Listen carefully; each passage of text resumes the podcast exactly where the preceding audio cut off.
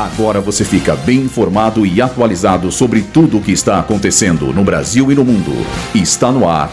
Boletim Rádio Gazeta Online. Governo avalia as irregularidades no Bolsa Família. Brasileiros morando no exterior ultrapassa a marca de 4 milhões.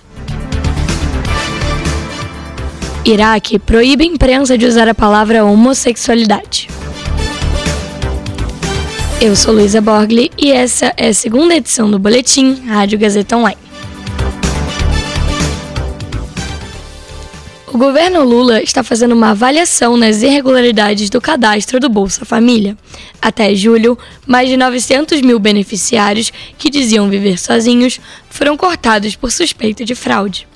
Vale ressaltar que no governo Bolsonaro, o benefício, que na época se chamava Auxílio Brasil, atendia quase 6 milhões de indivíduos unipessoais. Segundo um levantamento divulgado pelo Ministério das Relações Exteriores, o número de brasileiros morando no exterior chegou a pouco mais de 4 milhões e meio no ano passado. Os países que possuem as maiores comunidades brasileiras são Estados Unidos, Portugal, Paraguai, Reino Unido e Japão. De acordo com Itamaraty, esse é o maior número de brasileiros morando no exterior desde 2009.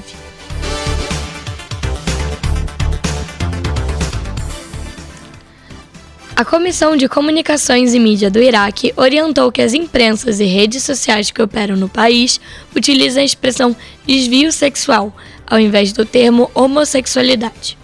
Em um comunicado, a organização informou que o uso do termo gênero também foi proibido.